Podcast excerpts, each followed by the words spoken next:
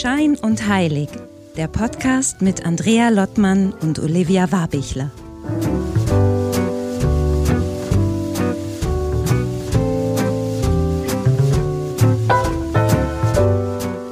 Hallo Olivia, hallo Wien. Hi Andrea, du bist in Husum heute auch wieder?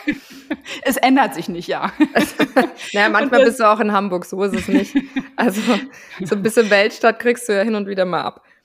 Das stimmt. Und witzigerweise, ich glaube, das habe ich noch nie erwähnt in einer der Folgen, ähm, das ist ja eigentlich protestantisches Land hier, ne? Der Norden. Ich komme ja eigentlich aus NRW und bin sehr katholisch erzogen worden. Ich wohne direkt neben einer Kirche. Also die ist wirklich so zehn Meter entfernt, wirklich interessanterweise hier von meinem Gartenatelier, in dem ich jetzt gerade sitze.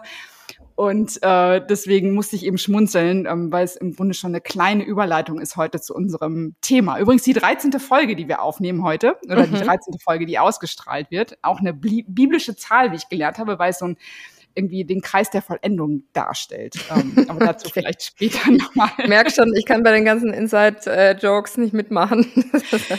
Oliver, das enttäuscht mich jetzt. Du hast gesagt, du bist Altkatholikin von ja. deinem Hintergrund her. Hast du Richtig. mittlerweile mal ein bisschen äh, nachgeforscht, was das eigentlich ist? Nein.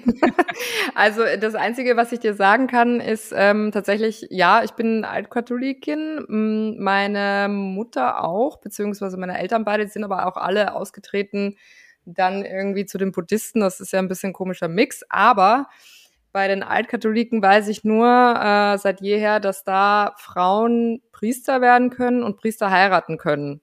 Und das ist vielleicht auch eine Fehlinformation, aber vielleicht werde ich gleich eines Besseren belehrt von unseren ExpertInnen heute. Aber äh, so, so viel weiß ich drüber und ich war zu faul, immer einen eigenen ähm, Religionsunterricht zu besuchen. Deswegen bin ich einfach immer in den ganz stinknormalen Religionsunterricht gegangen, so wie alle meine MitschülerInnen. Von den Katholiken oder von den anderen? Ja, ja. Okay. Ja, mhm. ja. Ja. Also, aber auch da habe ich nicht aufgepasst. Da dachte ich, das, das, das muss mich jetzt auch nicht betreffen. Deswegen habe ich, werde ich heute viel dazulernen, auf jeden Fall. Aber wenn du im Religionsunterricht warst, dann bist du ein bisschen bibelfest, oder? Also Neues Testament sagt dir was oder war das, ist es rechts rein, links raus? Ja, also ich würde sagen, ein bisschen was habe ich schon verstanden. Also so Jesus sagt mir was und so. Aber ich muss schon zugeben, ehrlicherweise, dass ich nie großes Interesse daran hatte, mich damit zu beschäftigen. Ist eigentlich auch total schlimm, weil es insgesamt sehr spannend finde. Aber äh, in den jungen Jahren damals war ich irgendwie, äh, tatsächlich waren wir, wenn dann eher so dem Buddhismus zugewandt, also als ich äh, irgendwie klein war und aufgewachsen bin. Deswegen war das überhaupt gar kein Thema. Und ähm, wenn alle austreten aus der Familie, dann nimmt man das alles auch gar nicht so ernst. Mit, ne? Nee, ja. ist ja anders als bei mir. Ne? Ich bin ja super, super, super katholisch erzogen worden, war Messdiener, hab alle irgendwie so die katholische Laufbahn wirklich, Ministrantin, äh, Lektorin, alles irgendwie mitgenommen. Katholische Jugendarbeit fand ich toll. Und bin dann ja irgendwann ausgetreten aus dem Verein, weil ich mich dann nicht mehr damit identifizieren konnte durch meine Suche in Israel und das Finden von, von dem Öl, was auf Maria Magdalena zurückgeht, noch mal tiefer eingestiegen gestiegen in das ganze Thema.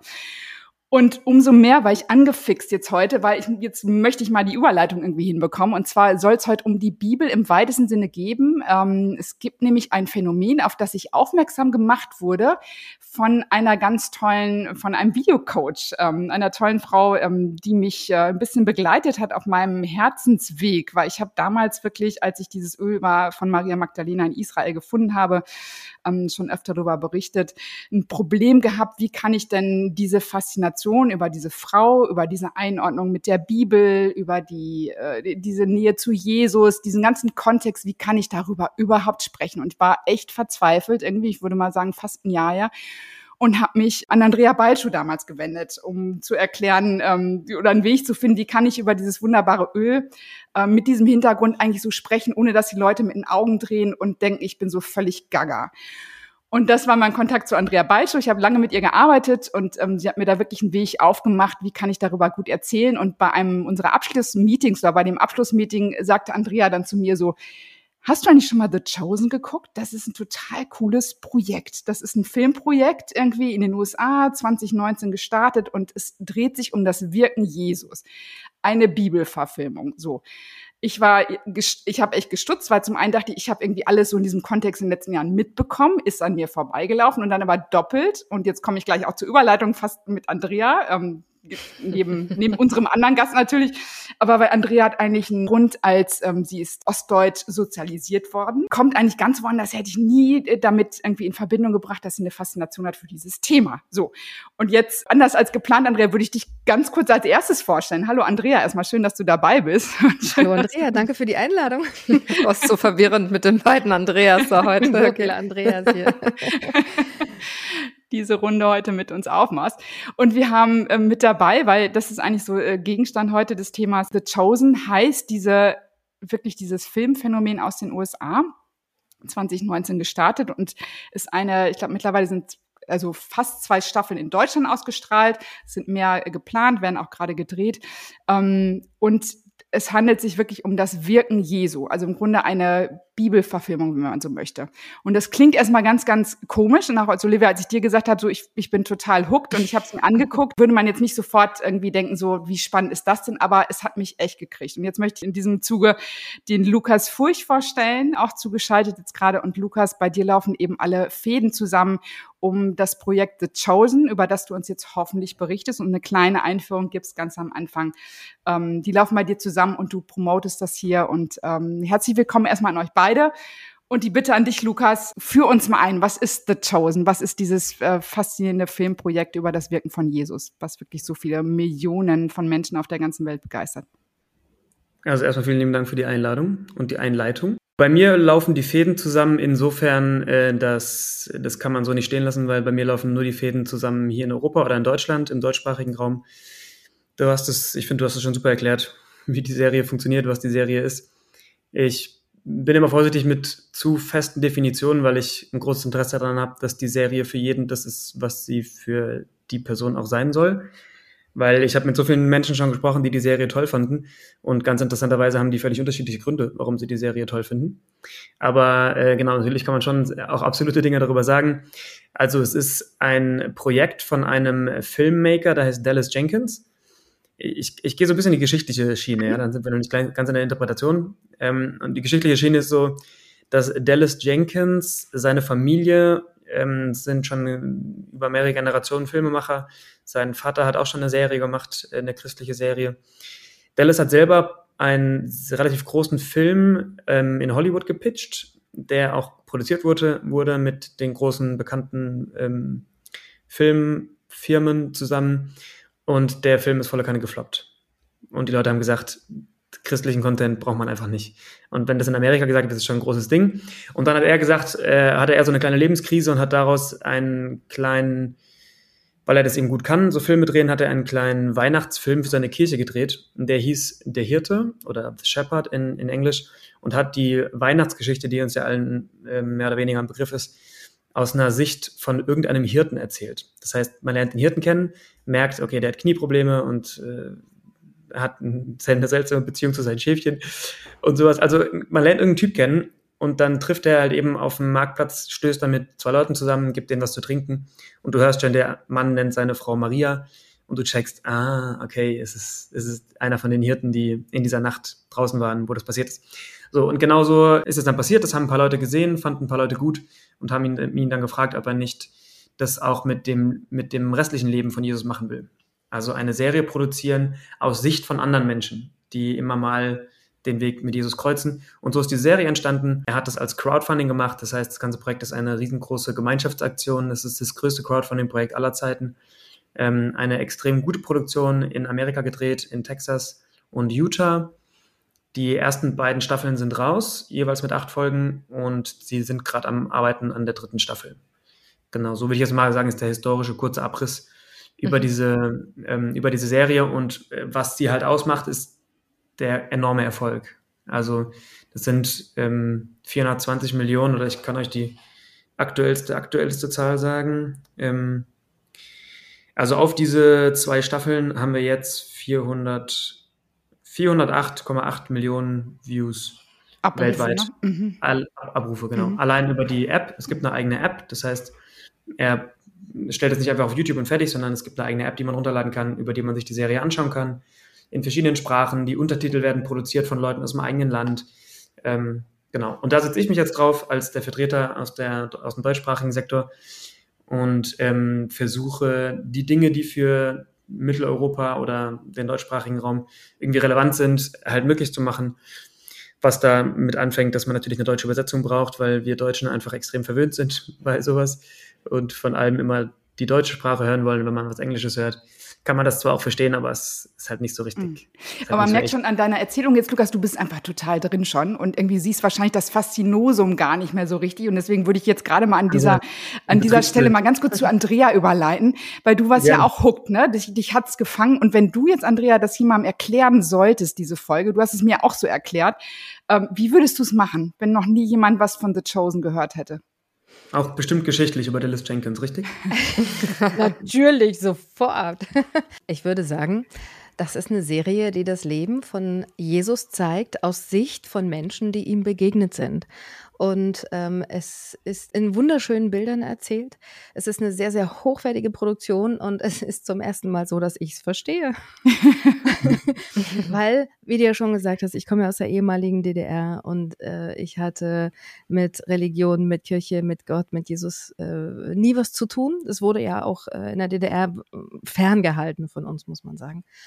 Und ich habe wirklich durch diese Serie den Zugang zu Gott gefunden und zur Bibel. Ich habe jetzt angefangen, die Bibel zu lesen, in einfacher Sprache allerdings. also ich, ich, ich, ich finde, Übersetzungen was das angeht, oder so eine Anfänger. für Dummies oder so. oder genau. Aber, aber ähm, die Serie hat dazu beigetragen, dass ich emotional ganz tief eingetaucht bin in diese Geschichte und dass ich angefangen habe ähm, zu verstehen, was Jesus ausgemacht hat, warum Menschen so fasziniert von ihm waren. Das konnte ich vorher nie nachvollziehen. Ich habe ihn halt immer nur am Kreuz hängen sehen und habe mich gefragt, warum sieht man Jesus immer nur am Kreuz hängen? Natürlich kenne ich die klassische Weihnachtsgeschichte, aber das erlaubt mir ein Gefühl für den Menschen Jesus zu bekommen diese Serie. Und dann war ich total gepackt. Und ich habe jetzt äh, ganz viele Bücher zu Hause, die alle mit der Bibel zu tun haben, mit dem Leben von Jesus, mit den Gleichnissen. Und jetzt will ich, jetzt will ich, jetzt will ich es wirklich verstehen. Und äh, wenn er dann so Sätze sagt, die aus der Bibel herausgenommen worden sind, dann äh, fange ich sofort an zu recherchieren. Was steckt dahinter? was, äh, was, was, was kommt da noch alles zusammen? Also von daher war für mich äh, The Chosen wirklich ein Türöffner. Mhm. Ein Türöffner zu Gott. Ich, ich kann da ja, also neben dem, dass ich mich da total freut, was Andrea da erzählt, kann ich ja schon mal ganz kurz einen Zahn ziehen, weil mir der Einsatz oft äh, begegnet. Ähm, und zwar, dass die Serie natürlich über die Bibel geht. Aber Andrea, das wirst du auch merken, wenn du jetzt Bibel selber liest versus Serie gucken, ist halt eben nicht das Gleiche. Also es ist ein, es ist eine Serie, die gemacht ist, zum, um unterhaltsam zu sein und um bestimmte Dinge rüberzubringen. Und die ist eben nicht gleichdeckend mit der Bibel. Sie soll eher Geschmack machen, die Bibel zu lesen und irgendwie die Dinge, mit denen wir in der Bibel manchmal nicht so viel anfangen können, irgendwie ein bisschen mehr Leben zu geben. Genau. Von daher äh, finde ich cool, dass du dich von der Serie inspirieren lässt ähm, und eben auch selber dieses alte Buch, Büchlein noch ins Regal stellst. Mhm. Ja, vor allem, ich verstehe jetzt auch die geschichtlichen Zusammenhänge, das mit den Römern und äh, mit den Steuereintreibern und in welchem Zusammenhang die Juden damals äh, mit all dem gestanden haben. Und, und, und das finde ich so ähm, erhellend, dass ich in meinem hohen Alter von 50 jetzt noch plötzlich so viel dazulernen kann, ja. Und das ist, glaube ich, auch echt der Unterschied zu allen anderen Sandalenfilmen oder Verfilmungen, die man so kennt. Und ich habe sie als Kind irgendwie auch vielleicht durch meine Prägung geliebt. Irgendwie mich hat das immer fasziniert, aber es war immer im Fokus war mal Jesus im Gewand als Märtyrer irgendwie. Ähm, aber was so fehlt und was finde ich, was so toll gelungen ist und was mich wirklich reingezogen hat in die Serie. Und ich frage dich gleich mal, Olivia, denn du hast ja auch geguckt, was was dein Eindruck ist. Ist es so? Es gibt Jesus ganz klar und der extrem. Und ich sage das Wort ganz selten. Meine Freundinnen benutzen das öfter, ach, wie süß ist der denn irgendwie? Aber ich muss echt sagen, es ist so einfach so, so schön besetzt, weil er einfach so eine Wärme und so eine Herzlichkeit einfach hat. Äh, Jonathan Rumi ist, glaube ich, richtig, ne? Ich habe es gerade noch, genau. Ähm, der, der tolle Schauspieler, der das verkörpert. Das liegt ganz viel natürlich an ihm, aber es gibt eben diese ganzen ähm, seine Apostel. Es gibt so andere Figuren, die auch hinzuaddiert wurden, wie Lukas es auch sagt. Es ist nicht eins zu eins, sondern es sind einfach auch Menschen hinzuaddiert worden. Ich glaube, es ist nichts jetzt fälschlich gemacht worden im Sinne von, es sind jetzt nicht keine neuen Wunder oder dass man sagt, die Bibel ist jetzt völlig anders. Aber man schafft diese Figuren um eine neue Perspektive auf Jesus zu haben. Und das ist zum ersten Mal für mich neu und das zieht mich so rein. Und diese Figuren haben alle Probleme. Also Maria Magdalena, die mir sehr am Herzen liegt, also wird so eben gezeigt, ihre, ihr Kampf mit ihren inneren Dämonen. Äh, es gibt äh, Matthäus, glaube ich, der Steuereintreiber, wie, wie der da in der Gesellschaft angekommen ist. Es gibt irgendwie äh, Simon Petrus, der so ein Hau drauf ist am Anfang. Und also es ist so ganz, ganz cool und man kann, obwohl es natürlich in der, es ist schon eine modernere Sprache, aber es ist nicht unsere heutige Sprache, aber man, man geht so rein und denkt so, ja, die haben alle so Themen wie wir auch. Und das ist eigentlich so dieses echt mhm. äh, Spannende an dieser, an dieser Serie. Und jetzt würde ich gerne mal fragen, Olivia, du hast es jetzt auch gesehen. Wie ist, äh, du bist ja mal ein bisschen kritischer mit solchen Sachen und du warst auch völlig, glaube ich, kritisch, weil es war so dieser Erfolg, ne? Weil du hast, äh, guckst auf irgendwelchen Kritikerseiten und sagst, es wird so gehypt, das kann ja nicht sein. Ja, genau. Also ich meine grundsätzlich, äh, Jesus ist auf jeden Fall echt hot. das möchte ich gerne auch nochmal betonen. Super, super besetzt. Ich kann vermitteln, wenn ihr wollt. Ja, sehr gerne. äh, ich schicke dir meine Nummer später.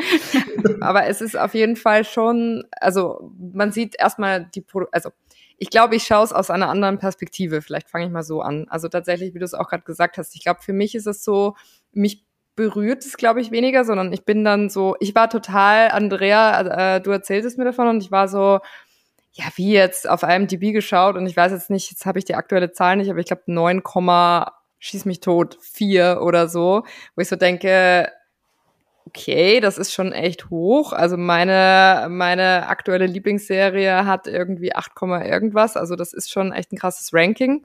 Also das muss man wissen, ist so eine äh, IMDb, ist so eine Film- und Serien-Ranking-Seite. Äh, dann war ich so verunsichert, dann war ich auf Rotten Tomatoes, da waren irgendwie 100 Prozent und irgendwie 98 Prozent. Das hat mich nur noch mehr verunsichert. Also es war dann eher so, dass ich davon schon fast abgeschreckt war, das äh, irgendwie anzuschauen. Ich, ich kann es gar nicht benennen, wieso. Und dann habe ich aber natürlich bei einer Recherche, also bin ja auch brav, ich sage, okay, ich schaue das schon, aber lustigerweise habe ich mich dann noch nicht mal darüber getraut, die App runterzuladen. Also ich war einfach sehr, ich war irgendwie, also ich sag mal so, das, das war fast zu, zu groß. Ich weiß nicht, ob ihr versteht, was ich meine, aber mhm. ich habe mich mhm. da fast nicht rangetraut. Ich höre das richtig oft. Ja. Also es geht wirklich richtig vielen Leuten so, auch christlichen Leuten so, die sagen, ey, wenn ihr das alles so hypt, dann bin ich erstmal raus. Ja. Das, auf so einer Welle will ich nicht mitschwingen. Also das geht auch Leuten so, die selber große Jesus-Fans sind. Von der. Ja, aber also es war es war wirklich komisch. Also ich habe dann tatsächlich angefangen, es über YouTube anzuschauen. Deswegen wäre meine Frage, wenn wir von Drill Trillionen, Trilliarden Views sprechen, da sprichst du wahrscheinlich sogar nur von denen aus der App, ne? Also ich meine, äh, da sind ja dann noch. Äh, 13, 13 Trilliarden sind jetzt in der App. Ja.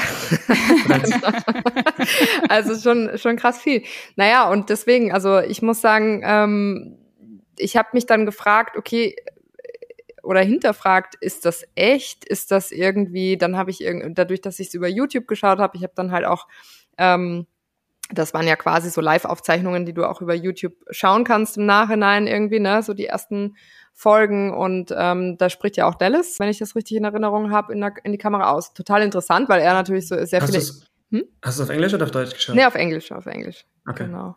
Und das war dann auch so, äh, wie soll ich sagen, dann sitzt da so ein ganz normaler Typ und sagt so, ja, ich habe diese Wahnsinnsserie gemacht und ihr könnt jetzt hier alle live mitschauen und so.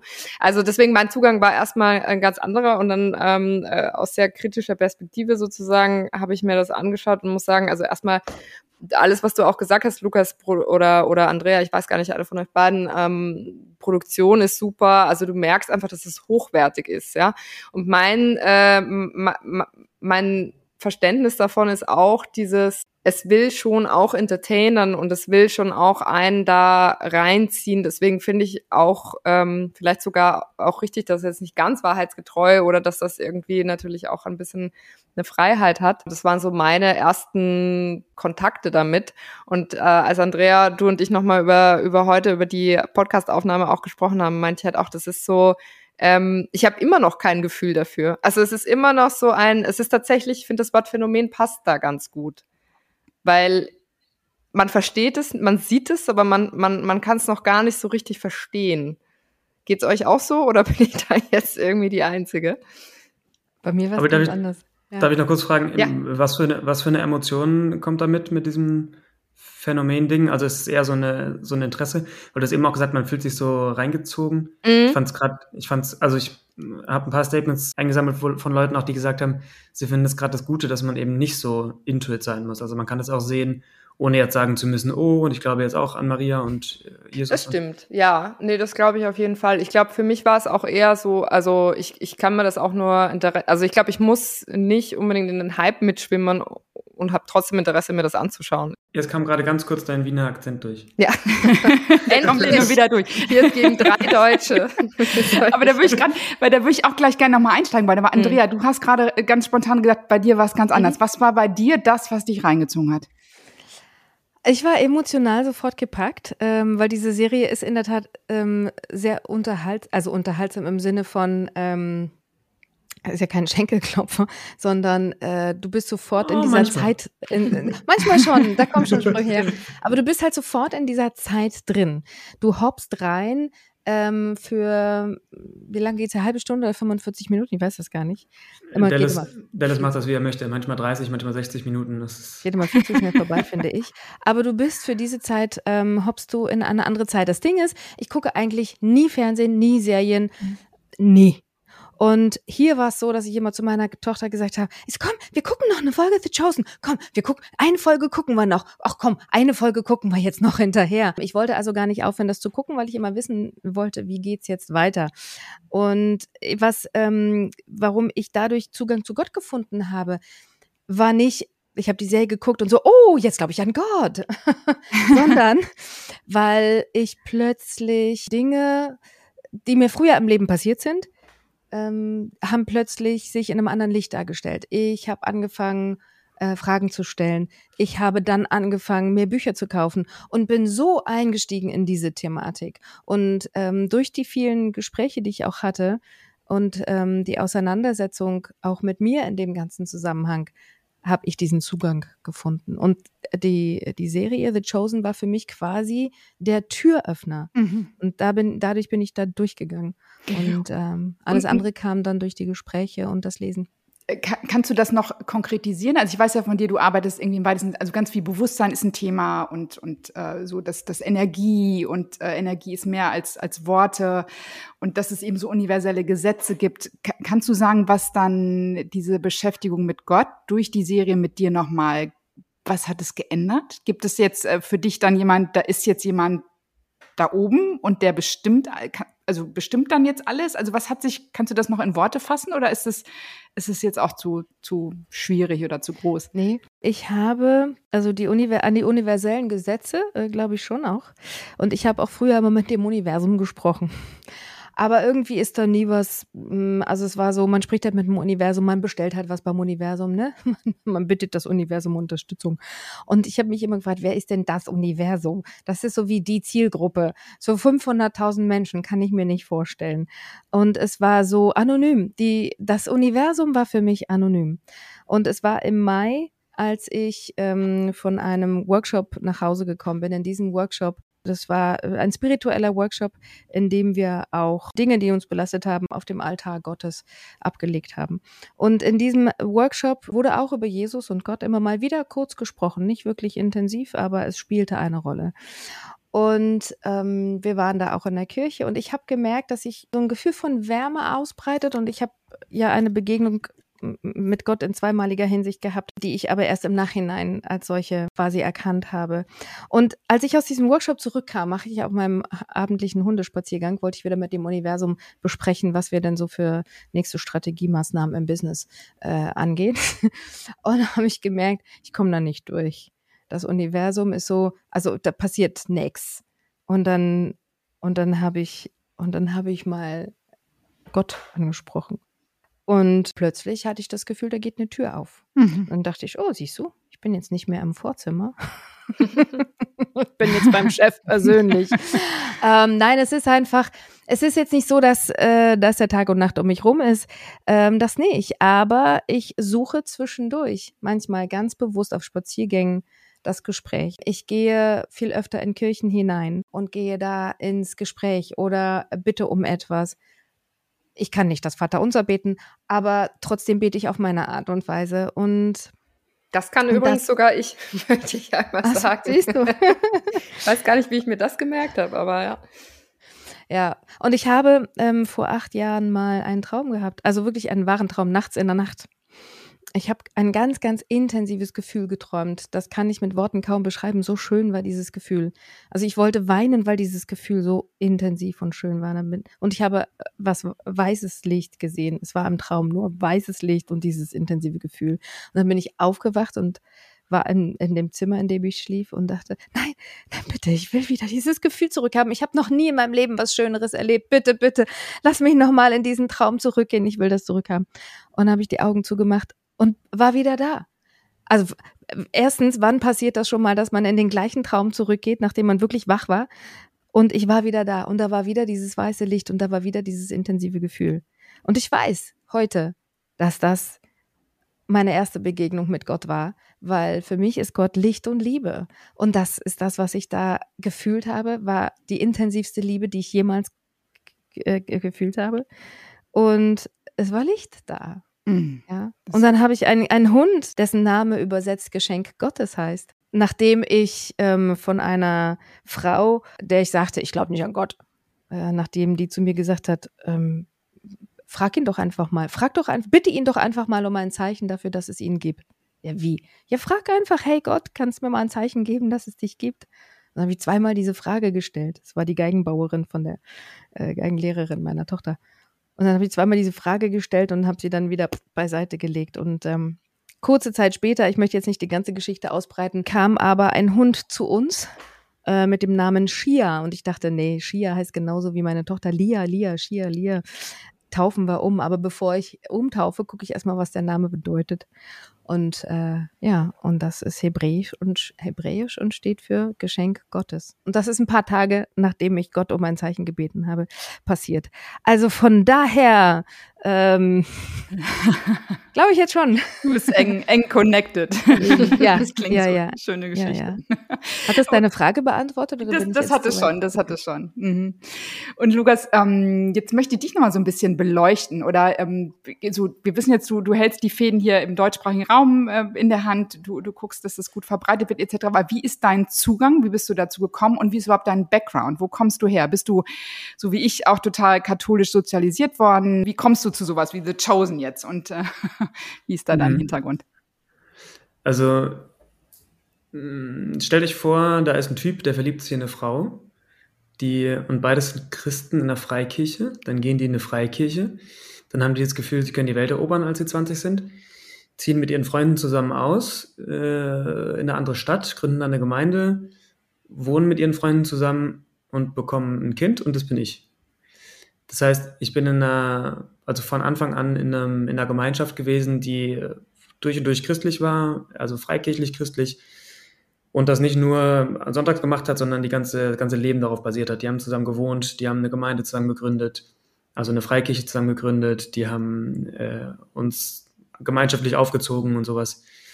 Genau, aus so einer Ecke komme ich und ich bin dann auch meine ganze Kindheit und Jugend in dieser Gemeinde gewesen.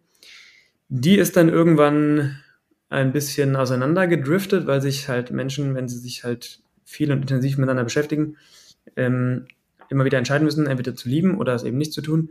Und irgendwann nach vielen Jahren, ich glaube, ich war so 18 oder 17 oder sowas, haben sie halt, hat halt die Liebe mal nicht gewonnen und dann war das für mich so ein Weltbildzusammenbruch. Ah, okay, ich dachte, alle Menschen sind so wie ich, aber ist gar nicht so. Und so wie ich zu sein, ist auch gar nicht so, gar nicht so reizvoll. Also ich habe gemerkt, ich komme halt aus einer Ecke und ganz viele andere Menschen kommen aus einer anderen Ecke. Und dann habe ich für mich halt entschieden, ich gehe meinen eigenen Weg, hatte gerade in Frankfurt BWL studiert, habe dann in Südamerika noch Theologie studiert, einfach aus diesem persönlichen Grund. Wenn ich das sonst erzähle, sagen die Leute immer, ja, aber kann man das anrechnen und äh, warum bist du jetzt kein Pastor geworden? Nee, ich habe Theologie studiert, weil ich halt hinterfragen wollte, was mir in meiner Kindheit da alles erzählt wurde. Und hatte dann diese beiden Sachen vor mir. In der rechten Hand ein Theologiestudium, in der linken Hand ein BWL-Studium. Und das ist ja, wie der ganze Mensch aus Spannungsfeldern besteht eben auch schon ein Spannungsfeld, mit dem ich klarkommen musste und ähm, habe dann über den einen oder anderen ähm, netten Freund und Zufall meinen Weg in die Selbstständigkeit gefunden und habe halt nach Projekten gesucht, die diese beiden Dinge irgendwie zusammenführen. Und dann hat von dem, von diesem Freund, ach komm, ich brauche hier nicht die ganze Zeit rumzulabern, also der Samuel Koch, der Schauspieler, den man über Wetten das da vor zehn, elf Jahren in die Munde der, der Deutschen kam. Seine Mutter hat uns dann gesagt, hier, schaut euch mal diese Serie an. Ich habe gerade die ersten Folgen gesehen. Könnte das nicht was sein, nach was ihr sucht? So Theologie und BWL kombiniert. Und äh, genau dem war so. Ich habe dann mh, hm, noch ein bisschen drüber nachgedacht und dadurch, dass ich halt jetzt anders wie Andrea, die ja aus der DDR kommt und das jetzt gerade erst so für sich entdeckt, war das für mich immer Alltag, habe ich halt gesagt, okay, ich bete darüber. Und das ist jetzt zum Beispiel ein, schöner, ein schönes Beispiel dafür, dass ich, ich glaube, ich hatte drei, drei Gebetszeiten, wo ich jeweils gesagt habe, okay Gott, ist das wirklich das, wenn ich da jetzt hinschreibe, was wollen die mit mir? Weißt du, die verhandeln wahrscheinlich gerade mit Netflix rum. Was soll ich da jetzt als kleiner, auch wenn ich Geschäftsführer von der Firma von Samuel Koch bin, wir natürlich irgendwie viele Möglichkeiten haben, was wollen die da mit mir? Hab dann auch wochenlang nicht geschrieben und irgendwann eine Gebetszeit, genug Sicherheit, könnte man jetzt herrlich interpretieren, können wir gerne irgendwann auseinandersetzen, äh, auseinandernehmen, aber hatte dann für mich genug Sicherheit, dass ich noch in der Nacht, also ich habe das dann manchmal so abends gemacht, dass ich mich ans Bett gekniet habe und gebetet habe, in so einer, auch schon so einer Hinterfragezeit, ob das alles stimmt, was mir da so erzählt wurde und ob der liebe Gott mit dem weißen Bart wirklich im Himmel sitzt und auf meine Gebete wartet. Aber auf jeden Fall hatte ich dann in einem ganz abgeschwächten, in einer ganz abgeschwächten Form so ein Erlebnis wie Andrea, ähm, Andrea, du hast es jetzt mit deinem Traum und mit der Stia gehabt. Also das vielleicht in, nicht ganz so intensiv könnte man eigentlich jedes Mal Gebetszeit nennen. Also das ist oft so, wenn ich für Dinge bete, ähm, wenn ich dann merke, okay, damit habe ich jetzt Frieden, das mache ich jetzt. Das sind so ganz kleine solche Momente, wo ich sage, ach, schön, so, da braucht mir keiner reinreden, weil ich, ich merke das einfach so. Das ist ein Weg, den ich gehen will. Und wenn es falsch ist, ganz ehrlich, also das steht für mich außer Frage, dass das mein Weg jetzt sein wird. Und das war so ein Moment, dann habe ich die Mail geschrieben und habe halt die Worte, die mir gerade im Kopf waren, aufgeschrieben und geschickt. Und das ist dann so halt, wie es, wie man halt diese übernatürlichen Erlebnisse dann macht, habe ich eine Antwort bekommen, dass es quasi genau der Tag war, an dem sie darüber nachgedacht haben. Und es waren genau die Worte, nach denen sie gesucht haben. Und dann ähm, haben wir da so einen Prozess gestartet. Hat dann auch seine Zeit gedauert, aber das ist eigentlich immer ist ein schönes Zeichen, weil es halt eben zeigt, dass zumindest der Fakt, das Faktum, dass ich das jetzt mache, daran liegt, dass ich Vertrauen in diese Gefühle habe, die jetzt auch Andrea geschildert hat. Ja, wir müssen hier, wir haben zwei Andreas hier. Ähm, genau. und, und gleichzeitig ist es ein, auch ein typisches oder ein schönes Zeugnis von der Serie, dass sie halt eben auf sowas Einfluss nehmen, mm. äh, auf sowas Rücksicht nehmen. Sie sagen, klar wäre das sinnvoller, das jetzt über Netflix zu streamen, dann würden sie mehr Leute kennen. Aber wir wollen, unser Slogan ist, übrigens kleine Schleichwerbung, Slogan von Staffel 1, gewöhnlich an anders. Ein Satz, der mir so viel bedeutet und den sie halt auch leben. Das heißt, wir machen es nicht über Netflix, sondern wir machen es anders. Wir machen eine eigene App. Weil wer weiß, was wir in Zukunft noch machen. Vielleicht wollen wir auch die nächsten Serien noch über unsere App streamen. Ähm, wir machen es anders. Wir machen es nicht über ein Sony-Management, sondern über einen Lukas Furch mit seiner kleinen ähm, Firma, die er gerade gegründet hat.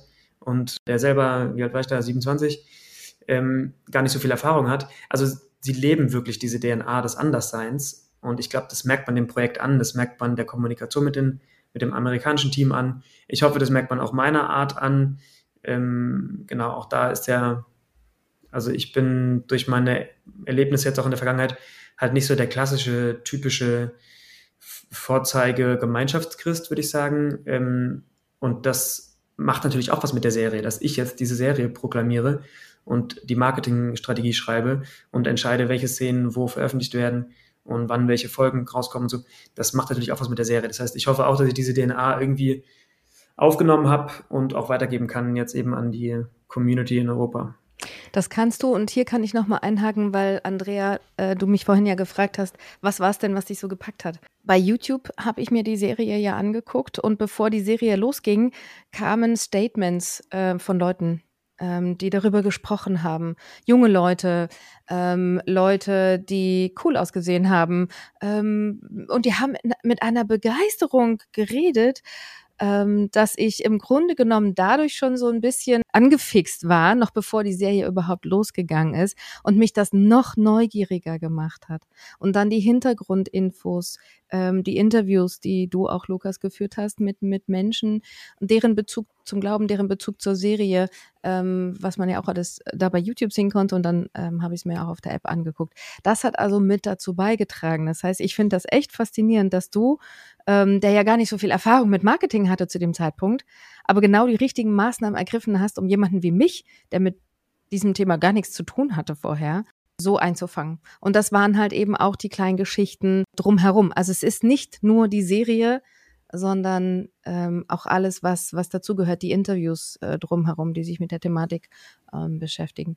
Also, mich hat deine Geschichte gerade sehr berührt, äh, dass du das in der Gebetszeit quasi diese Ansage bekommen hast ähm, und dass sie sich dann für dich entschieden haben, obwohl du noch gar nicht so viel Erfahrung hattest. Das ist ein eindeutiges Zeichen. Und ordnet du bist, auch. hier der, da, du bist dafür der Auserwählte. The Chosen. Ja. so steht The Lukas bei mir auch im Handy drin. Ich habe Lukas als The Chosen abgespeichert. auch, ich auch. Lukas Chosen steht bei mir auch drin.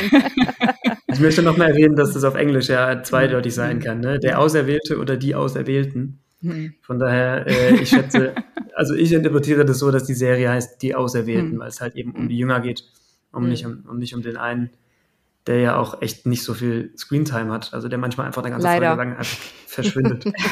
Sagt Olivia kurz aus dem Off. Aber Lukas, was ist es, äh, was du, ähm, also dein Ansinn damit? Klar, es ist ein schönes Projekt und irgendwie ist es verwandt zu deiner, wie du, wie du vielleicht groß geworden bist, Themen, die dich interessiert haben. Aber gab es irgendwie so eine Message für dich oder eine Mission, die du hast dafür? Also was möchtest du, indem du dich da voll einbringst mit deinem Team?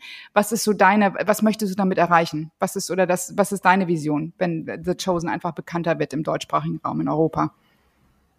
Ja, ich kann jetzt, ich kann jetzt da äh, altruistisch drauf antworten oder egoistisch. Ich glaube, beides ist schön. Beides. Mhm. Äh, weil altruistisch kann ich auf jeden Fall sagen, dass ich der, oder dass ich jetzt persönlich der Meinung bin, dass diese Serie einem, na doch, es kommt aus selber hinaus. Ich, ich fange mit dem egoistischen Part an. Die Firma, die ich gegründet habe mit Samuel zusammen und jetzt auch mit meiner freiberuflichen Tätigkeit und sowas, ich suche nach Projekten, die einen ehrlichen christlichen Lebensstil wieder relevant machen. Und was dazu gehört, das muss man erforschen, weil ich glaube, dass der, also man sieht ja die Kirchenaustritte, anscheinend sind viele Menschen nicht mehr der Meinung, dass ein christlicher Lebensstil ihrem Leben viel bringt oder ihr Leben bereichert. Und deswegen bin ich halt am, ich, wenn ich es mal sagen würde, ich wäre am Forschen. Ich bin am Forschen danach, was für ein christlicher Lebensstil eigentlich wirklich noch Relevanz hat für Menschen in unserer Generation oder in unserem 21. Jahrhundert. Und deswegen würde ich jetzt sagen, ach super, die Serie passt perfekt in, mein, in meine persönliche Vision rein. Und deswegen nutze ich quasi die Serie auch, um meine Vision umzusetzen. Das könnte man jetzt egoistisch sagen, aber es passt zu dem altruistischen Anliegen, zu sagen, dass ich der Meinung bin, dass das Christentum halt noch sehr, sehr viel Relevanz hat und dass das Christentum auf sehr viele Dinge Antworten bietet, wo wir heute noch händeringend nach suchen. Und ich bin der Meinung, dass die Serie das halt eben in einer sehr, sehr schönen Art rüberbringt, weil sie die Freiheit gibt. Deswegen habe ich bei Olivia vorhin auch nachgefragt, also das ist mein, meine Hoffnung mit der Serie, dass sie eine Freiheit gibt, dass sich jeder mit, der, mit dem Christentum und auch mit der Serie so beschäftigen kann, wie er oder sie möchte Mhm. und eben nicht was von irgendeiner Kirche vorgeschrieben bekommt. Deswegen, es gibt bei mir ganz feste Grundsätze, dass diese Serie zum Beispiel auf gar keinen Fall aus einer Kirche kommen wird. Und ich muss mir da aus den ganzen Kirchen immer anhören, ja, aber du musst es so machen und du musst es so machen, aber wichtig ist das. Und ich sage immer das Gleiche, ja, wenn das ein Produkt von dieser Freikirche wäre, dann müsste man das so machen. Oder wenn das ein Produkt aus der katholischen Kirche wäre, dann müsste man das so machen. Viel mehr Wert auf Maria etc. Aber ich sage, also maximal ist es ein ökumenisches Projekt, aber nicht mal das. Es ist wirklich ein, ähm, es ist einfach eine Serie, die jeder Mensch, der Augen und Ohren hat, die funktionieren oder einen Ersatz dafür findet, wie zum Beispiel Untertitel oder sowas, wenn man taub ist. Ähm, also jeder Mensch, der fähig ist, eine Serie aufzunehmen mit Sinnen, das auch eben tun kann. Und das ist nicht für irgendwelche Kirchen und das ist auch nicht von irgendwelchen Kirchen, sondern es ist eine Serie, die Dallas Jenkins geschrieben hat, mit ganz vielen Beratern drumherum, mit theologischen Beratern, einem jüdischen Berater, einem äh, atheistischen Berater, mit einem Medienberater und sonst was ähm, eben rüberbringt. Und wenn es den Leuten gefällt, sollen sie es schauen. Und wenn es ihnen nicht gefällt, sollen sie es nicht schauen. Aber ich glaube, dass die Serie sehr, sehr viele Ansätze bietet, damit man sie schaut und damit man es, ähm, damit es auch das Leben berührt. Und ich glaube, dass das zu einem großen Teil halt eben christliche Werte sind, die man da berührt. Ob Ich das so ist wie bei Andrea, dass man da irgendwie jetzt anfängt, Mhm. ähm, halt eben persönlichen Glauben aufzubauen, oder ob man sagt, naja, ich finde halt interessant, wie diese ganzen Jünger, die sich gegenseitig echt krass nervig finden, einen Freundeskreis aufbauen, also den Wert von Freundschaft. Ähm, also jeder kann so seinen, seinen Bezug aus dieser Serie mitnehmen. Und das ist für mich jetzt wieder, um den Kreis zu schließen, dann kannst du Olivia deine Frage stellen, um den Kreis zu schließen, ist das für, für mich wieder was Wunderbares, weil es wird halt relevant. Also es wird für Menschen relevant, wenn sie diese Serie gucken. Ähm, und ich bestimme nicht, was für die relevant ist, sondern sie Hm. bestimmen das selber und sie entscheiden das selber. Ich muss da auch, weil du das gerade gesagt hast, Lukas, ich finde das nämlich auch so lustig, weil ich frage mich zum Beispiel tatsächlich, also das wahrscheinlich ist bei mir nämlich genau das der Grund, warum ich so kritisch gegenüber der Serie bin. Und ich meine, man müsste ja dann eigentlich jeder Produktion kritisch gegenüberstehen. Man müsste ja schauen, ja, wer hat was gemacht, was war die Intention dahinter, wer steckt dahinter, wer bezahlt das alles, ne? Also ich sage mal, da seid ihr ja, dadurch, dass es ja auch ein, ein Crowdfunding-Projekt ist und so, ist es ja nochmal viel offener als viele andere Produktionen. Deswegen ist es fast schon absurd, dass es bei mir sogar eine kritischere äh, Reaktion, sage ich jetzt mal, ausgelöst hat, als, weiß ich nicht, jede x-beliebige Hollywood-Produktion, die man wahrscheinlich eher hinterfragen sollte. Also Wisst ihr, was ich meine? Von der Produktion her? Von der Produktion ja, her? einfach so von der, von der Intention, was steckt denn eigentlich dahinter? Weil ich einfach nur denke, so wenn es jetzt so, äh, ne, wenn es darum, also will mir jemand zum Beispiel äh, den christlichen Glauben einreden, steckt da die Kirche dahinter? Weiß ich nicht. Also so diese Verschwörungstheorien dann dahinter quasi. Du musst dir halt mal Disney-Filme anschauen, ne? Ja, ja, ja, total. Also, aber deswegen. Dis Disney das, hat einfach völlig unsere, unsere Wertvorstellung beeinflusst. aber deswegen finde ich es so interessant, weil äh, da muss ich mich selber tatsächlich hinterfragen, weil wieso reagiere ich auf, auf sowas kritischer als bei so vielen anderen Sachen? Und das ist so ein Phänomen, weil äh, genau, weil das das triggert mich jetzt total, ähm, weil da komme ich wieder drauf zurück, so dieses, als ich mit diesem ausgetreten aus dem Verein, jahrelang nichts mit der Kirche am Hut, zwar immer mit dem Göttlichen und Universum, auch ähnlich wie Andrea Balczuk gerade sagte, kommuniziert. Und dann finde ich dieses Öl und tauche voll ein in das Thema Maria Magdalena, diese ganze Nummer. Und ich war so geflasht und ich wusste, egal, unabhängig von Bibel oder irgendwas, da ist so viel Wahres dran. Es hatte so eine, es hat mich einfach gecatcht. Das war so meine, mein Relevant. Lichterlebnis, mein Thema. Mhm. Und ich wusste aber so, weil ich glaube, das ist genau das, was du gerade so widerspiegelst an Gefühl, Olivia, dieses, ich wusste um diese Kritik, die da draußen ist, sobald ich rausgehe, und das war dann der Moment, wo ich Andrea Balschuh anspreche, also ich, ich, ich fühle mich so gefangen, ich kann es nicht kommunizieren. Und wo ich heute weiß, es ist wirklich dieses ganze Umfeld, was ich gespürt habe, wo ich weiß, wie diese kritische Haltung ist, weil wenn ich über Maria Magdalena in der katholischen Kirche noch mal schlimmer, weil sie da Prostituierte und irgendwie ganz übel weggekommen ist aber dann ist man auch bei Jesus, dann ist man bei diesen ganzen Themen, glaube ich, die du gerade widerspiegelst, Olivia, und sagst so, hm. oh, da bin ich erstmal kritisch. Und ich glaube, das habe ich so komplett verinnerlicht, weil ich diese beiden Welten einfach kenne. Und das ist ein Phänomen.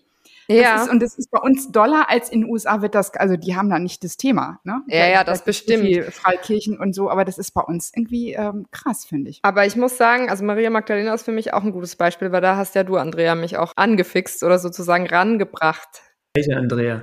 Achso, ja, ich Lottmann. jetzt. Andrea Lottmann. Die Heilige von Schein und Heilig.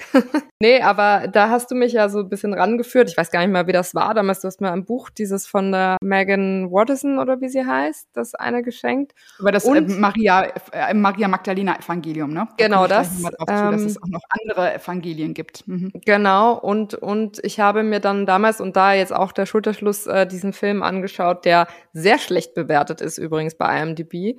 Äh, ich glaube, er heißt tatsächlich Maria Magdalena, ne? Ähm, 2018. Genau, und äh, also riesen Hollywood-Produktion auch. Lustigerweise, obwohl er so schlecht bewertet ist, fand ich den sehr, sehr gut. Ich weiß nicht wieso, aber ich glaube da, und das ist dann wieder so auch wieder sehr absurd, ähm, ich konnte, also ich hätte wesentlich weniger ähm, oder ich kann mich mit einer Geschichte von Maria Magdalena viel besser identifizieren, wahrscheinlich, weil ich dann denke, oh, das triggert in mir, ich bin eine Frau, ich möchte mich für Frauen einsetzen, äh, das ist so die, die unterschätzte oder die, die aus der Geschichte gestrichene Frau. Da kann ich dann, da kann ich mich mit identifizieren und da bin ich auch weit weniger irgendwie, äh, weiß ich nicht, kritisch oder so, sondern da bin ich sofort, also ich glaube, da wäre ich gar nicht so wie du, Andrea, so im Sinne von, oh, ich habe jetzt so Angst, mich da mit der Geschichte rauszugehen, weil ich da denke, ja, aber das ist doch was, also das ist so zeitgemäß darüber zu sprechen, also das erleben wir also da muss man einfach drüber sprechen. War das für dich ein Zugang bei, bei der Serie auch, dass du sagst, gerade bei den Frauen, oder hat es dich jetzt mehr gefreut, dass er zum Beispiel, okay, vielleicht, ich weiß nicht, ob du den Kontrast zur Bibel hast, aber eine große Sache bei der Serie ist, dass die ganzen Frauen auf einmal Namen haben. Ach, Weil in der Bibel okay. haben die Frauen oft keine Namen. Ja. Ähm, teilweise wird gar nicht drüber gesprochen. Also dass Petrus eine Schwiegermutter hat, ist das Maximum, was man in der Bibel, Bibel rausfindet. Es wird nicht mal sich bemüht zu sagen, dass er dann dementsprechend natürlich auch eine Frau hatte. Mhm. Es wird einfach eine, es wird einfach, weder die Frau wird erwähnt noch ihr Namen. Mhm. Und in der Serie ist das ein, einer der Hauptcharaktere der ersten Staffel, mhm. die Eden. Die mhm. heißt Eden und ist die Frau von Petrus und entscheidet viel mit, wie die Story läuft. Ja, das merkt und Jesus, man. Ja. Jesus nimmt sie voll wahr. Mhm. Ist es für dich dann auch so ein Bezug zur Serie gewesen, wo du sagst, okay, da, ja, da kann ich, da kann ich anknüpfen, das ja. Nicht relevant. Auf jeden Fall, wobei da haben Andrea und ich auch schon mal drüber diskutiert, ne? Also ich glaube, das ist auch so ein bisschen was, was, was du, Andrea, gleich noch auch sagen möchtest. Aber also ähm, wenn ich es jetzt vergleiche zum Beispiel mit dem Maria Magdalena Film und wie gesagt, also bitte, das sind glaube ich in den letzten zehn Jahren die einzigen zwei äh, Sachen, die ich geschaut habe, in dem es in äh, weitesten Sinne um christlichen äh, Glauben geht oder so. Aber ähm, da hat, da war ich schon ein bisschen berührter tatsächlich von der Frauenfigur, wobei ähm, Ma Maria Magdalena mich schon auch sehr berührt hat in der ersten Folge. Also die, mhm. die Szene, wo er dann tatsächlich auf sie zugeht und sagt, I, cho I choose you, I, I've chosen you, I don't know, was, was er genau zu ihr sagt. Das war schon einfach auch sehr schön gemacht und man, man sieht, man, man spürt ihren Leidensweg ähm, bis dahin und man spürt die Frau. Also das ist schon äh, schön. Ich bin mir sicher, dass das nicht selbstverständlich ist von diesen, von diesen Geschichten. Aber es hätte fast noch mehr sein können, um ehrlich zu sein. Aber wenn du mir zum Beispiel sagst, dass das in der Bibel gar nicht so ist, finde ich das schon mal äh, auf jeden Fall einen krassen, guten Fortschritt. Der war mir das nur gar nicht also, bewusst. Das ist ja mit also, auch ein Kritikpunkt. Also wenn, wenn man so ein paar ähm, Sachen liest, so dass einige sagen so, uh, dass Maria Magdalena jetzt so eine wichtige Stellung hat und als äh, 13. Apostelin quasi dabei ist, das finde ich schon sehr, sehr fortschrittlich. Und das mhm. macht äh, äh, Dallas mhm. Jenkins, finde ich, sehr, sehr ähm, sanft. Und der sagt ja auch in seinen Interviews immer, er hält sich sehr, sehr an die Bibel. Und trotzdem, also mir ist es manchmal auch zu wenig, aber das ist das alles andere wäre auch ein bisschen too much. Und wenn die Bibel die Grundlage ist, dann finde ich das extrem gut gelöst, weil das ist so, da ist Jesus wirklich als jemand, der niedrigschwellig ist, äh, sowohl für Aussätzige, ähm, für Randgruppen eben und für Frauen, ein, ein Freund der Frauen. Und das finde ich kommt kommt dann finde ich ähm, in diesem Kontext schon sehr sehr gut rüber, auch wenn es mir natürlich so von der weiblichen Theologie kommend ähm, könnte es noch weitergehen. Aber wenn das die Grundlage ist, finde ich, wird es extrem gut. Ähm, ja, gelöst. allein die Auswahl der Szenen, also zum Beispiel diese Heilung aus Folge 1, wie Jesus und Maria sich begegnen, das steht in der Bibel nicht drin. Hm. Es wird darüber gesprochen, dass sie sich begegnet sind, aber da steht nicht was und wie. Und da steht erst recht nicht, dass Jesus die gleichen Worte gesagt hat, wie der Papa von Maria in ihrer Kindheit immer. Das hatte für sie ja den Wert, das hat für sie ja so viel ausgelöst. Dass das die gleichen Worte waren, wie emotional, wie wichtig, wie nachvollziehbar, dass das wertvoll ist. Mhm. Die ganze Story steht, in der Bibel nicht drin. Mhm. Das heißt, allein durch die Auswahl der Szenen aus, dem, aus der Geschichte der Bibel kann Dallas halt schon ganz, ganz viel machen. Oder eben auch den Frauen auf einmal Namen zu geben. Warum denn nicht? Also die hatten halt welche, kann man doch, kann man ja. doch dazu erfinden.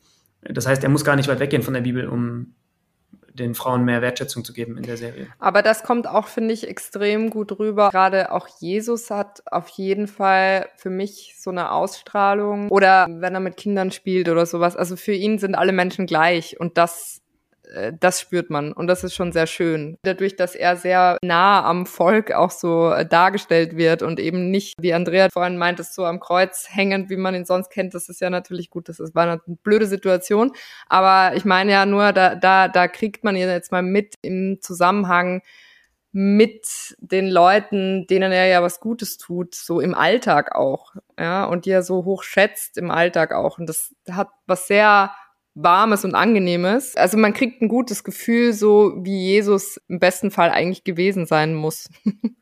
Und ich glaube, das ist mit auch ein Produkt von dem Schauspieler selbst, dem Jonathan Rumi. Ja, dann er, lass uns da noch mal drüber sprechen. Mit der Nummer. Lass uns doch, lass uns doch eine Szene einblenden. ich habe ihn, ich, ich hab ihn in Rom getroffen äh, letztes Jahr und da habe ich ihn gefragt, wie ähm, er das, also wie man das eigentlich macht, weil also für mich war das eine krasse Begegnung. Ich habe dann noch ein Treffen mit dem Papst organisiert, damit die sich mal treffen. Gab es auch den schönen Spruch, äh, sorry für alle Katholiken, aber es ist Zeit, dass der Papst endlich mal Jesus trifft. ähm, den, das hast du eingefädelt, weil ich habe die Szene irgendwo gesehen, dass die beiden sich getroffen haben. Papst es gab viele, viele, die daran mitgewirkt haben, mhm, aber cool. ja, genau.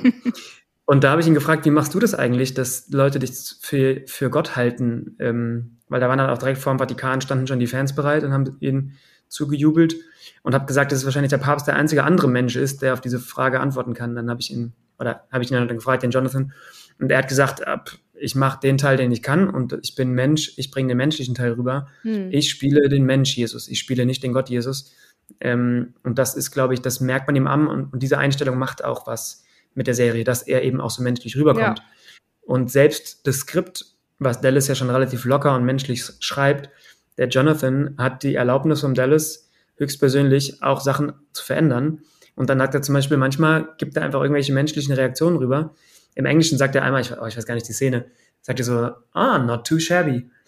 Das war Jonathan Rumi, der gesprochen hat. Mhm. Das war ein, so, ein, so ein lockeres Street-Englisch. Und sie haben es halt drin gelassen, weil mhm. sie das halt rüberbringen wollen. Den Menschen Jesus, der supermenschlich ist, der einen Witz macht, der erstaunt ist, der ganz normale Emotionen hat. Mhm. Und ich mhm. glaube, deswegen kommt es in der Serie auch so gut rüber, weil er halt den Menschen Jesus spielen will. Mhm. Ja, und das finde ich eigentlich auch schön, weil ich glaube, so, wenn man die Geschichte auch so erzählt, würden die Leute einfach lieber zuhören. Ich glaube einfach wirklich, dass dieses Jesus-Bild von diesem Almighty, das ist einfach was, was ich sage jetzt mal, ich spreche, versuche jetzt vielleicht ungefähr für meine Generation vielleicht auch zu sprechen oder weiß ich nicht. Ich glaube, wir, wir, wir würden uns wirklich leichter tun, wenn das alles so, wow, mal ein bisschen runtergehoben, mal so ein bisschen auf unsere Augenhöhe.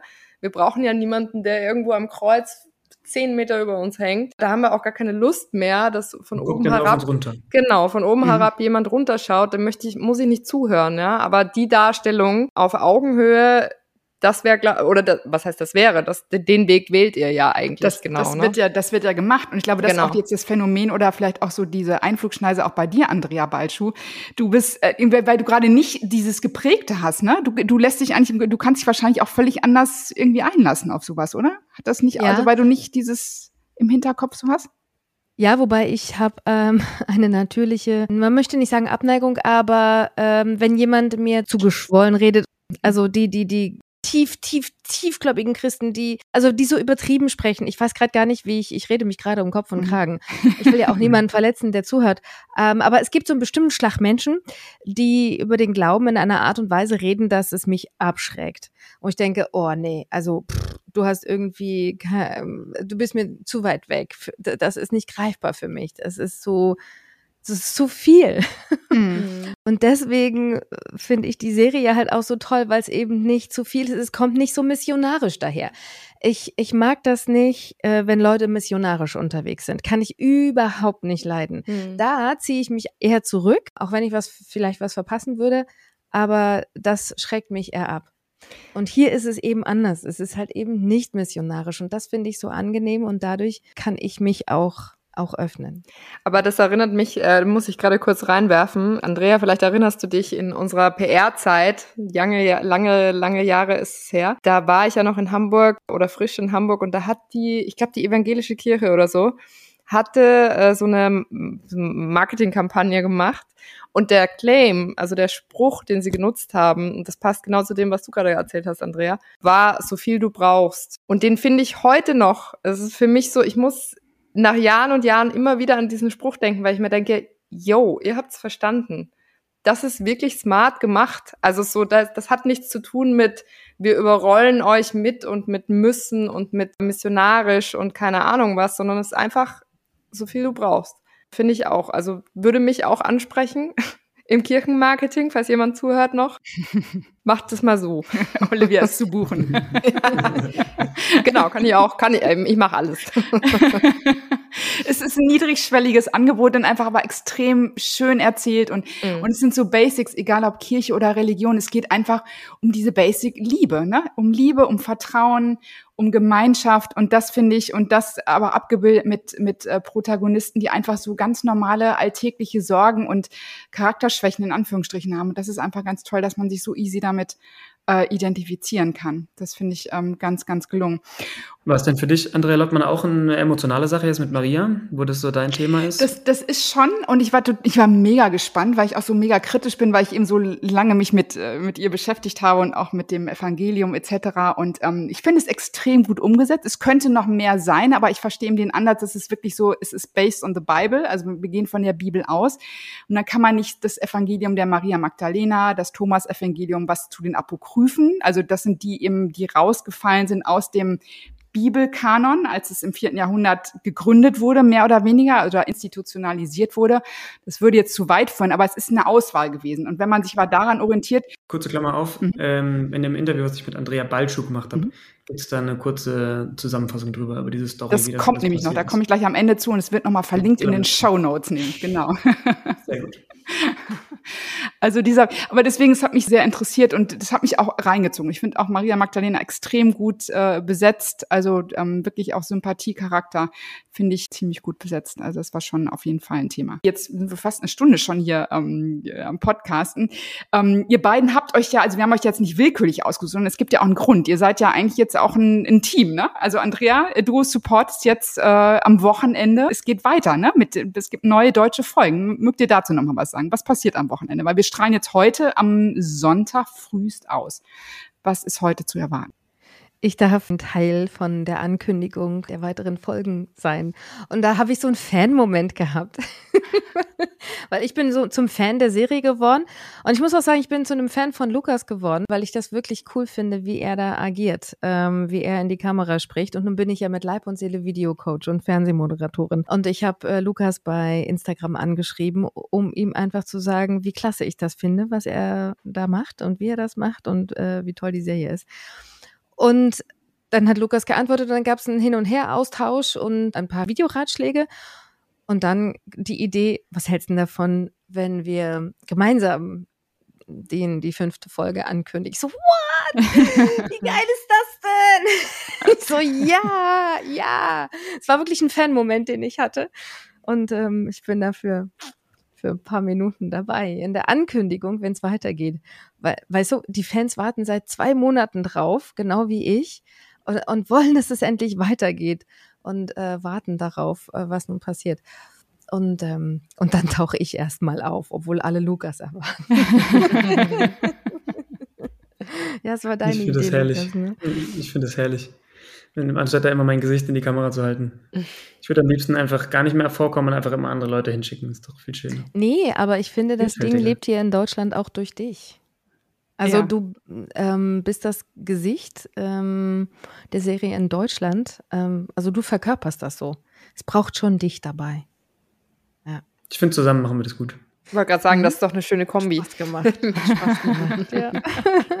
ja, und ich habe dem Lukas, ähm, Lukas hat mich ja interviewt äh, zu meinem, zu meinem ganzen Weg, zu meinem Zugang äh, zu alledem. Und dann, ich hatte so viele Fragen. Na klar habe ich viele Fragen. Ich bin 50 und lerne das jetzt alles erst kennen. Und vieles verstehe ich noch nicht. Und dann haben wir irgendwann die Seiten gewechselt und irgendwann habe ich Lukas ausgefragt und ausgequetscht und habe Fragen gestellt, auch ähm, zur Bibel, zu Jesus. Und da ging es dann eben auch um ähm, Maria Magdalena, um ihr Evangelium und das Thomas-Evangelium. Und jetzt weiß ich auch, warum es nicht in der Bibel ist. Sehr gut. Und mhm. das Ganze verlinkt man nochmal in den Show Notes. Also es lohnt sich auf jeden Fall anzuschauen. Und äh, also das heißt jetzt ab Sonntag gibt's eben jetzt vier weitere Folgen auf Deutsch, ne? Das ist richtig. Und es wird auf YouTube ausgestrahlt, aber es gibt's auch per App. Oder Lukas, sag du noch mal was dazu, bevor ich hier.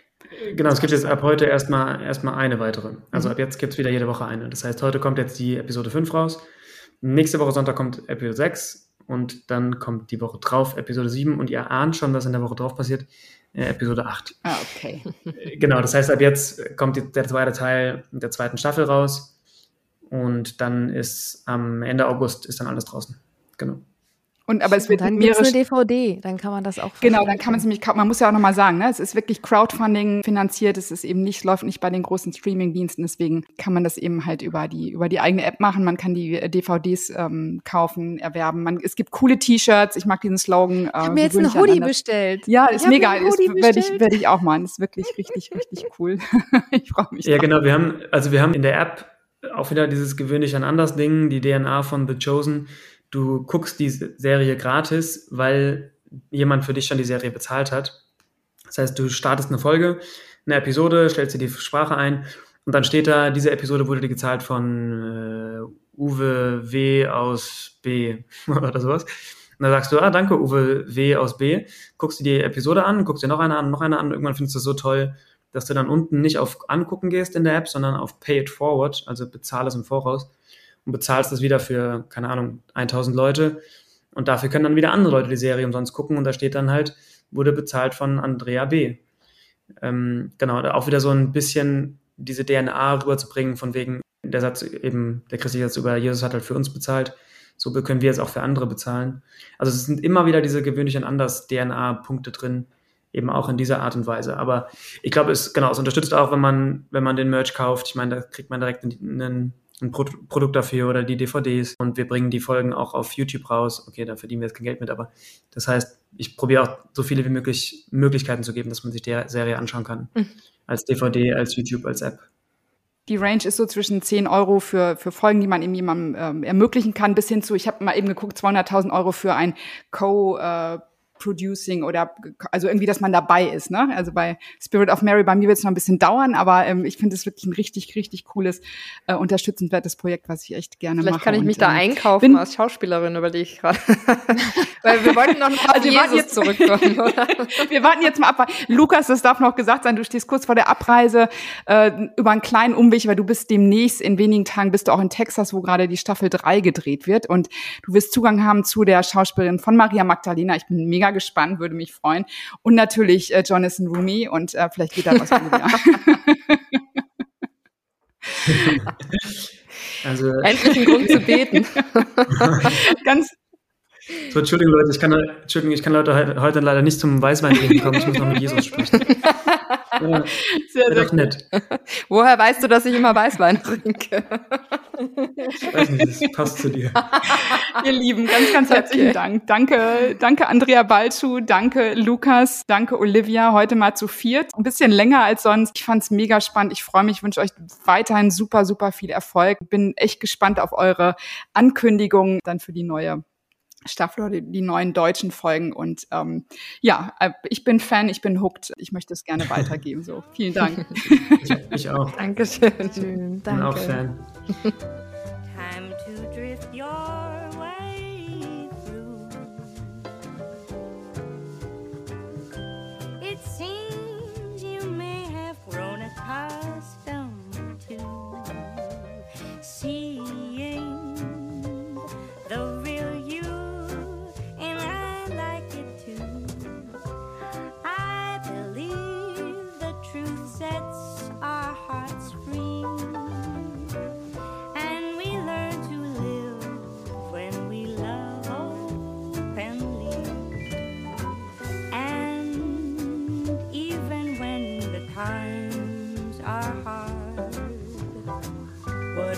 Das war Schein und Heilig, der Podcast mit Andrea Lottmann und Olivia Wabichler. Remember, you can only do right by me.